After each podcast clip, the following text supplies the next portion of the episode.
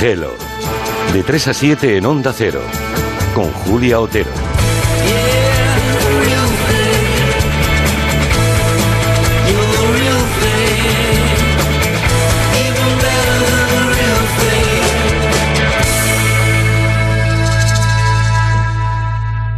A ver esa foto, decid patata. ¡Hijolusa! ¿Cómo? Es que decir patata es decir hijolusa. Marcas como la huerta de Doña Rogelia, la granja de José Luis, patatas premium o patatas para microondas Baby Pat. Todas ellas patatas hijolusa. Patatas de la mejor calidad. Patatas hijolusa. Y ahora con patata nueva de temporada. Búscalas. El mes que viene pongo en marcha ese proyecto del que tanto te hablé. ¿Y cómo vas a hacer con la flota de vehículos que necesitas para el transporte? ¿No es arriesgado comprarlos sin saber cómo te va a ir? Los alquilo con Europcar en viajes el corte inglés. Tienen coches y furgonetas que se adaptan a mi negocio y puedes alquilarlos por días, semanas y meses. Pues ya tienes el primer paso dado. Eso es, voy a por todas. El vehículo Europcar que necesitas desde 32 euros al día. Con la garantía y confianza de viajes el corte inglés. Consulta condiciones. Con tres notas tienes un acorde, con tres bolas una carambola, con tres pruebas un triatlón, con tres cifras el triplex de la 11. Un juego en el que es muy fácil ganar. Elige un número de tres cifras. Cualquier combinación de ellas puede tener premio y por solo 50 céntimos puedes ganar 150 euros. Y ahora además hay dos sorteos diarios. Triplex de la 11. Tres cifras que dan mucho juego. Libérate de tus deudas. Si no llegas a fin de mes por los préstamos, Agencia Negociadora te puede cambiar la vida. Ahorro pues unos 2.000, quizá más, 2.000 2.000 euros, 2.100 euros ahorro. Pues haber contado con agencia negociadora me permite dormir por la noche. Eh, es tranquilidad. Pues sí, sí que lo recomendaría. Súper cómodo, súper rápido. Pues sobre todo estar tranquilo. La agencia negociadora ha sido transparente. Llama gratis al 900-900-880, 900-900-880 o agencianegociadora.com. ¿Te encuentras nervioso, irritable o desanimado? Tranquilo, toma Ansiomet. Ansiomet con vitaminas del grupo B contribuye al funcionamiento normal del sistema nervioso. Ansiomet, consulta a tu farmacéutico o dietista. Hay una isla donde disfrutar todo el año del mar y la montaña, la cultura, la gastronomía, la historia y el deporte más allá del verano. viajera. Descubre Mallorca y su capital, la ciudad de Palma, con gente viajera. Este domingo en directo desde el Palacio de Congresos. Gracias al Ayuntamiento de Palma y al Consell Insular de Mallorca y a la colaboración de Meliá Hotels International. Este domingo desde las 12 del mediodía, gente viajera. Con Estereiros. Te mereces esta radio. Onda Cero, tu radio. Septiembre. Vuelves con nuevos propósitos y en el corte inglés te ayudamos a cumplirlos. Porque todo es mucho más fácil en un solo lugar lleno de ventajas. Si te has propuesto cuidarte más, estar en forma, correr, tienes un 20% de regalo en artículos de textil y calzado de running. Todos tus propósitos en un solo lugar. El corte inglés. Listos para tu vuelta. Onda Cero, Madrid. Perdone, ¿por qué no salen imágenes en esta tele? Porque es una lavadora, señor. Pero si es Samsung. Sí, una lavadora Samsung. ¿Seguro? ¿Y no será una tele Samsung nueva con pantalla redonda? Trabajo aquí. Es una lavadora. No me fío. Hacer entender que Samsung también hace lavadoras no va a ser fácil. Lavadoras Samsung, igual de buenas que nuestros televisores, pero menos conocidas. ¿De dónde vienes tan cargada? Pues mira, del supermercado El Gavilán. Es una maravilla. Primeras marcas, productos de calidad, el mejor servicio y un ahorro de hasta un 20% en tu compra diaria. Oye, ¿a dónde vas tan rápido? Me voy directo al supermercado El Gavilán antes de que cierren. Calidad, ahorro, servicio y cercanía. Búscanos en elgavilán.es y en la nueva tienda de Arganda La Poveda. Tu mejor elección. Que no te cuenten películas. En Ocasión Plus compramos tu coche, compramos tu coche, compramos tu coche. Pero te lo compramos de verdad. Pago al instante en su totalidad de forma transparente y sin sorpresas. Si quieres vender tu coche, ven a Ocasión Plus. En Getafe, La Roza, Rivas, Collado Villalba, Alcalá de Henares y en ocasiónplus.com. Sueño de una noche de verano. Tras su gran éxito en Buenos Aires, la comedia más famosa de Shakespeare llega al Teatro Príncipe Gran Vía, ahora convertida en un musical exquisito y extraordinariamente divertido. Solo 10 semanas en Madrid. Entradas en Grupo Marquina, entradas.com, El Corte Inglés y Taquilla del Príncipe Gran Vía. Electrocasión, ahora en Valdebernardo, más cerca de ti. Por eso nos hemos reubicado en la planta baja, justo a la entrada del centro comercial de Valdebernardo. Electrocasión, corre que se acaban. ¿Necesita conocer el valor oficial de su casa, finca, empresa o negocio? TIRSA, Sociedad de Tasaciones homologada por el Banco de España, especialistas en tasaciones de ámbito nacional. TIRSA. Llámenos al 91 540 0633 o visítenos en Jorge Juan 45. Presupuesto sin compromiso. De vuelta a la vida real. Rutina, trabajo y otros 3 kilos de más. Deja de preocuparte por tu peso y sonríe, como 60.000 personas que ya han adelgazado con el método Adelgar. Adelgazar en la clínica Adelgar. Este mes cuesta 35 euros la sesión, o menos. Pide tu cita diagnóstica gratuita. 91 577 44 77. Hemos oído en muchas ocasiones que los perros ven en blanco y negro, pero es un mito. Los canes ven en color, pero son daltónicos. La cuestión radica en el espectro de colores y en las células receptoras de la luz. Mientras los humanos poseemos tres variantes de estas células, los perros poseen dos. Pueden distinguir colores, pero algunos de la gama de los verdes o los rojos son imperceptibles al ojo canino. Curiosidades, cuidados, consultas, todo sobre las mascotas en Como el perro y el gato. Los sábados a las 3 de la tarde y los domingos a las 2 y media, aquí en Onda Cero.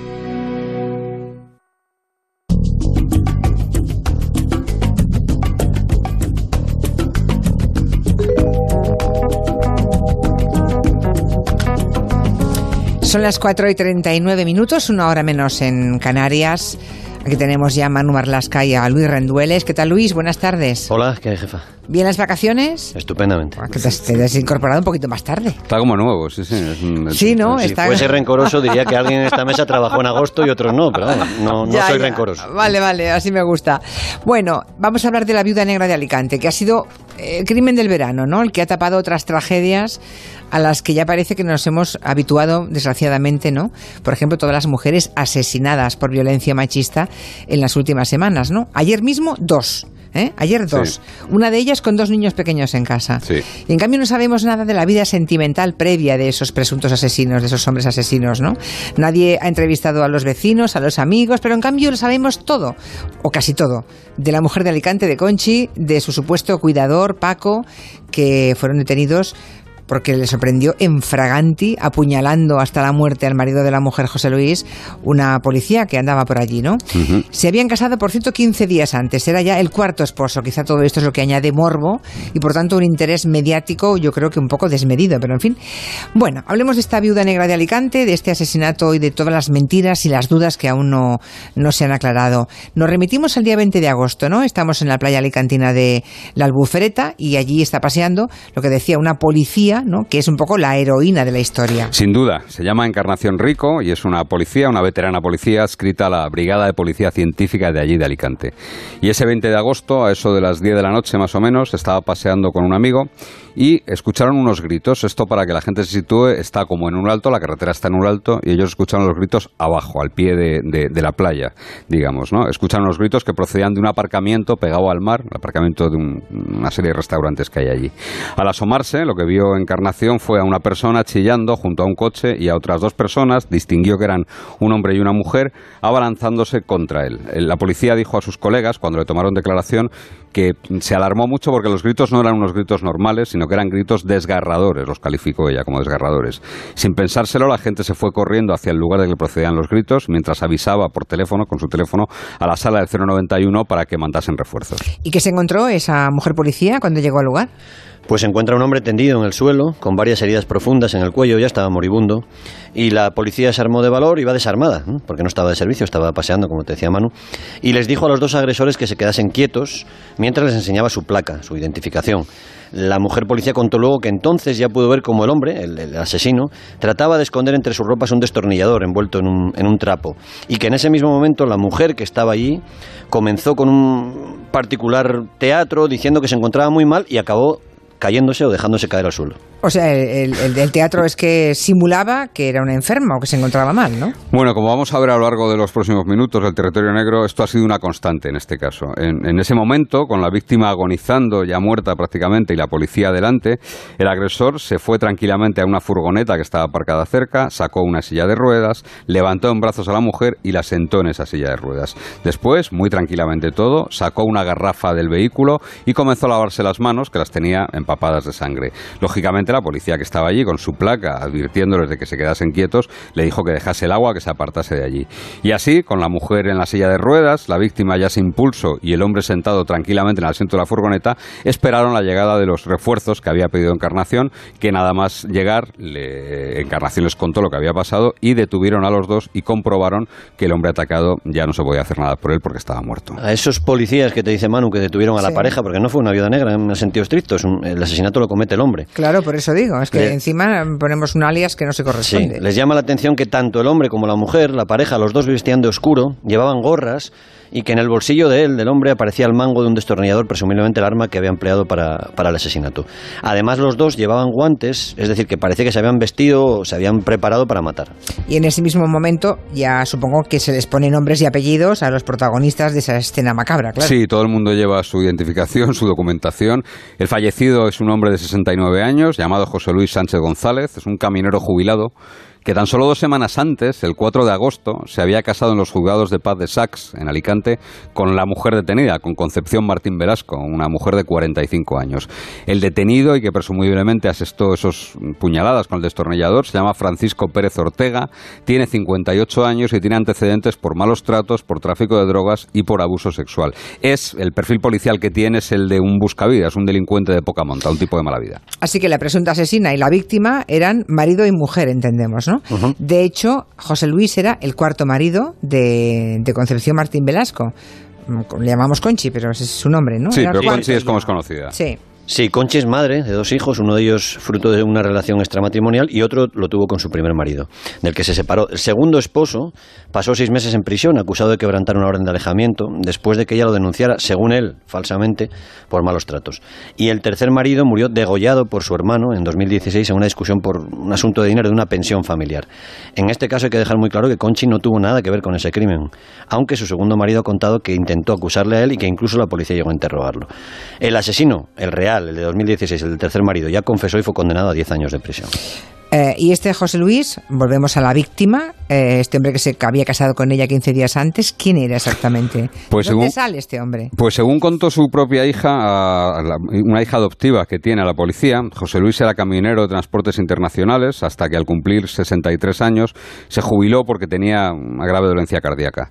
Cobraba una pensión de 700 euros mensuales y la declaración de la joven sorprendió mucho a la policía porque ella dijo que se llevaba muy bien con su padre, que hablaban por teléfono casi a diario, pero que sin embargo su padre no le había contado que se había casado dos semanas atrás.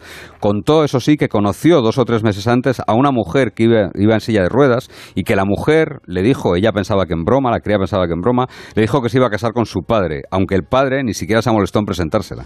O sea que ni siquiera la hija adoptiva de José Luis sabía que su padre se había casado con esta señora, con Conchi, ¿no?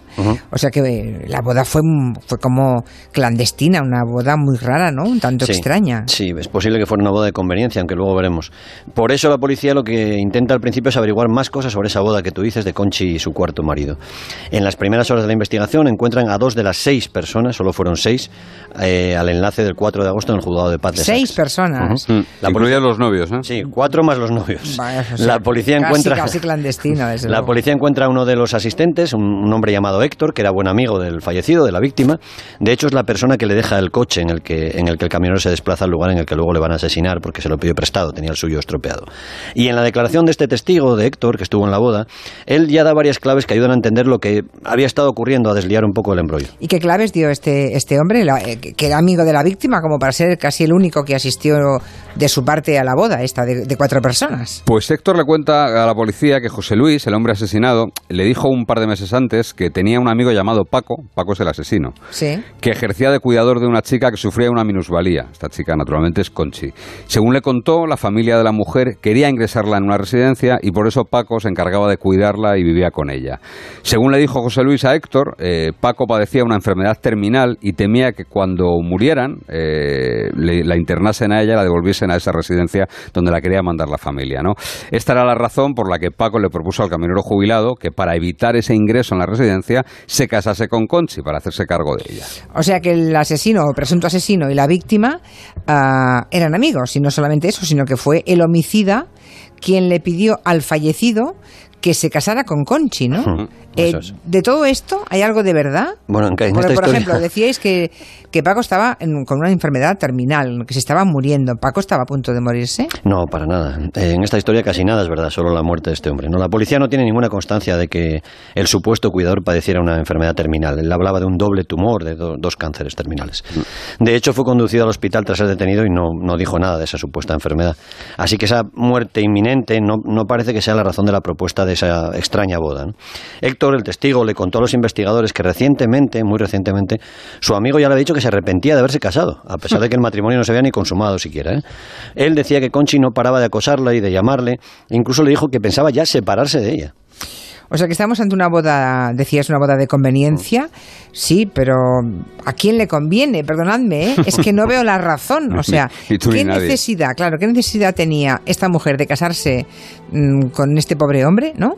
Más allá de no verse obligada a entrar en una residencia, ¿no?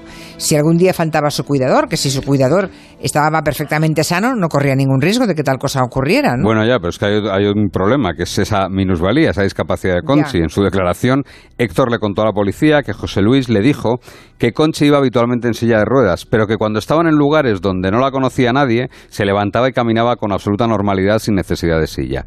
Según contó el camionero jubilado a su amigo, la mujer estaba pendiente de cobrar una indemnización de 200.000 euros tras sufrir un accidente y que por eso estaba simulando permanentemente esa discapacidad. Además, ella contaba que era propietaria de una fábrica de zapatos en Saks, que tenía varios hoteles en Gandía, algo que la policía ya ha comprobado que es mentira, igual que un supuesto premio de los euromillones con el que decía haber sido agraciada hace unos meses. O sea que la vida que ella le contó es todo eso es mentira, ¿no? Y también parece que es mentira esa supuesta discapacidad, ¿no? Solamente esperaba cobrar del seguro. Hay un testimonio importantísimo que es la de la mujer policía, Encarnación, que fue la que sorprendió a los asesinos en plena acción. Y Encarnación lo que declara es que la ve de pie a la mujer agarrando a su marido, su- sujetándole, mientras el cómplice le va apuñalando, le va dando punzadas con el destornillador. Solo cuando llegan otros policías, eh, Conchi se desploma y dice que necesita la silla de ruedas. Pero es que además en el hospital donde fue reconocida después de ser detenida, las únicas enfermedades que se hacen constar en su historial es fibromialgia, ansiedad, anemia de hierro y un mioma en el útero. Los dos testigos a los que la policía ha tomado declaración en las primeras eh, horas de las investigaciones también dan algunos detalles que hacen pensar que Conchi está simulando, que es, es pirulera, es estafadora. ¿Qué otros detalles son esos? Pues detalles que precisamente presenciaron en la boda, en esa boda que se había celebrado dos semanas atrás.